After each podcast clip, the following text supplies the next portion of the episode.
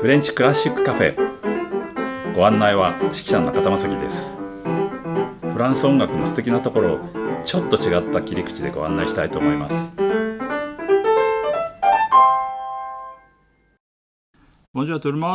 こんにちは。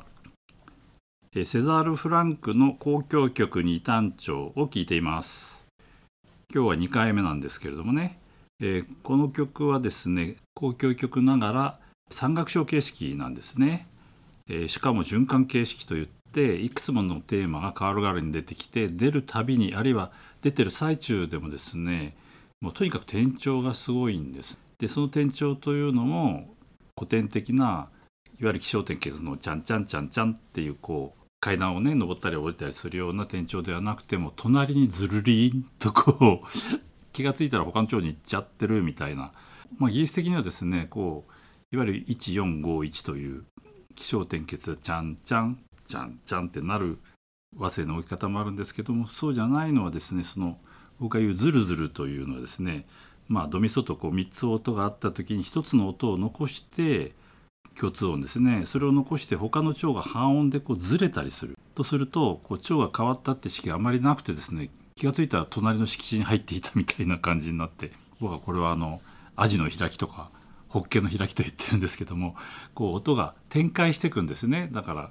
その形のままどっかに移動するんじゃなくてこう芯を残してこうふわっと開いた感じになる。そうするとこう色彩感がふわっと変わるんですね。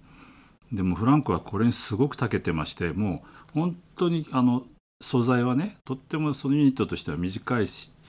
えー、旋律なんですけどもそれをとにかくあっちこっちにこう動かしてですねその度にこう楽器を変えたりしてとにかくその色彩感本当に素晴らしいと思います。では聴いていただきますが今までどっちかというとね暗い感じのメロディーが多かったんですけどもここから突然明るくなりますしこの交響曲は一応デーモールということで、まあ、二単調ということなんですけどここから二長調になってですねしかも始まりに「チャンチャン」って始まってこれ昔から言われていますけどベートーベンの「第九」がありますね第九の第四楽章の「まあ俗に言う歓喜の歌というのがありますねちょっとこのテーマ似てるんじゃないのっていうことで挑戦も一緒なんですけどもシンコペーションの入り方とかですねあやっぱりこれ大工を意識してるのかなっていうところもありますでは聞いてみましょう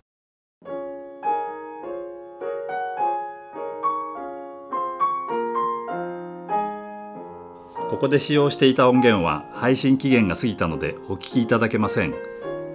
あしからずご了承ください。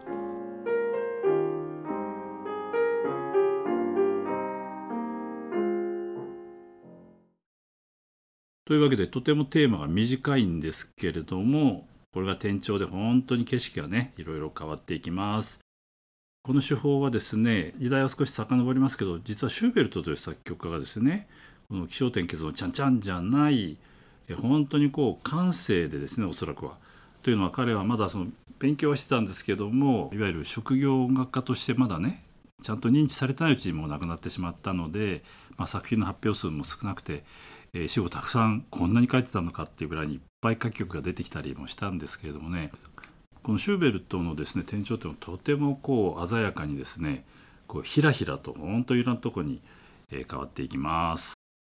えこれから聞いていただくのは実は3楽章なんですけれどもその循環形式ということで2楽章の一番最初のあのコール・アングレの暗いテーマが、えもう一回再現されて出てくるんですけれどもちょっと聞いていただくとオーケストレーションはそんなに変わっていないんですけど、まあ、2楽章で一番最初に演奏された時よりもちょっと印象が違うんですね、えー、なぜかというと少し明るく聞こえますでは聞いてみましょう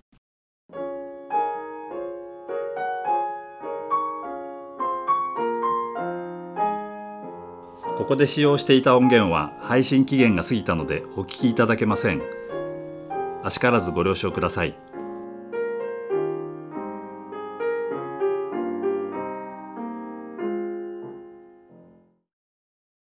えこれは第二楽章の一番最初のね結構暗いメロディーだったんですけども実はこれ全く同じことやってるんですけども調が違うんですね。半音高いんですね。二楽章の頭でやった時にはですね、えー、日本語で言うと変路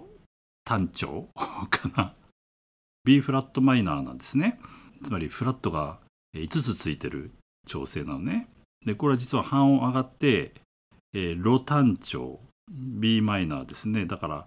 シャープが2つということでね半音違うだけでねこうオーケストラの音色が実は全然違う本当は両方比べたいところなんですけどね両方一緒にこう 見比べるように聞くわけにもいかないんでね、えー、でも同じテーマなんですけどもとても明るく聞こえます。えー、山岳賞であの顕著なのがですね前回ちょっとお話しましたけれどもこのフランクというのはオルガンがとても上手だったし教会でもねこうずっとオルガンを弾いていたということですね。でオルガンってこう上に鍵盤があって足鍵盤があるという話をしましたよね。でこのね三楽章にはそれが出てきちゃってね上でタリラリってこうメロディーやってるのに、えー、下の足鍵盤つまりベースとかですねこれはバスクラネットも入ってるんですけどもバスクラネットがそのメロディーをね上のメロディーと一緒に動いちゃうわけですよ。とすると真ん中でセカンドバイオリンとかビオラがヤカヤカヤカヤカヤカってこう一生懸命あの和音を弾いてんだけどなんせこうやっぱり和音っていうのは下のねこう足場がないとさその音になかなか響きにくいつまり何の音を弾いてるかってこう真ん中だけだと分かりにくいんですよね。えー、それをこの楽章の場合はですね旋律と低音のラインが一緒に並行して動いちゃってるもんだからこう調整感がなくてまあメロディーを強調されてるといえば強調されてるんですけどねなかなか不思議な感じです。これから聞いていただくのは実は、えっと、これちょうど真ん中辺なんですけどまあ循環形式ってねこう行ったり来たりしますよって話したんですけども、まあ、その形式にあるようなこう展開部みたいにこう盛り上がるところがあるんですね。えー、ところがですねその一番盛り上がるところのテーマのというのは二楽章できたたたらりらというあの三拍子のテーマで盛り上がるというなかなか変わった作りですよね。ではどうぞ。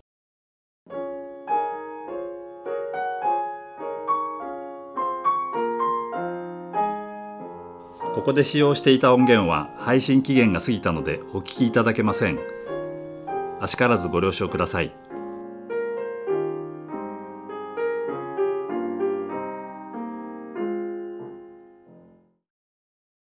かなり盛り上がりましたけどこれで終わるのかと思いきや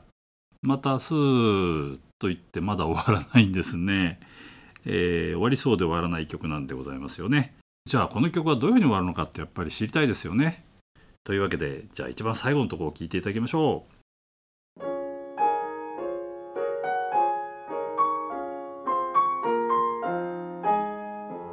ここで使用していた音源は配信期限が過ぎたのでお聞きいただけません。あしからずご了承ください。